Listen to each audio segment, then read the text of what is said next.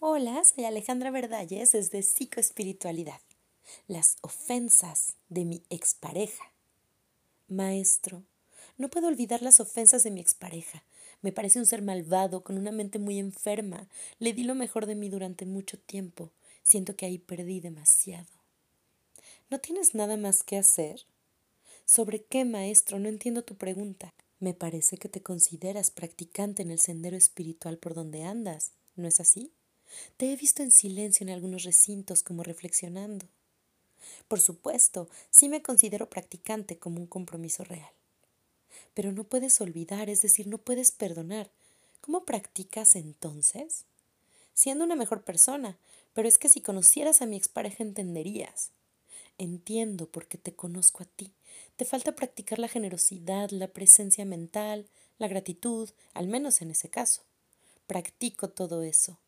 Te has creado un gran engaño y eso contribuye a tu confusión.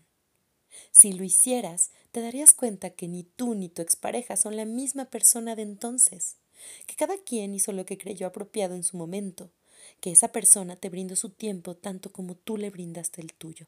Y sí, perdiste demasiado tiempo, porque no aprovechaste sus ofensas para reconocer si algunas de ellas eran sobre cosas reales de tu actuar.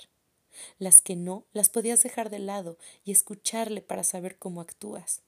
Si no te lo dicen, no siempre te puedes dar cuenta. Y enferma, ¿quién no? Si tu mente fuera sana, no le juzgarías ni guardarías resentimientos, que a la persona que más daño le hace es a ti mismo. Si ni a ti te cuidas, eso significa que tienes mucho que hacer para conocerte y amarte. Ya luego podrás darte la oportunidad de formar una nueva pareja sin que te quejes porque no actúas de acuerdo a tus expectativas. Perdonar a quien te daña es la única terapia que te acabará curando. Recuerda que no estás solo y que mucho nunca es suficiente. Soy Alejandra Verdalles desde Psicoespiritualidad. Hasta la próxima.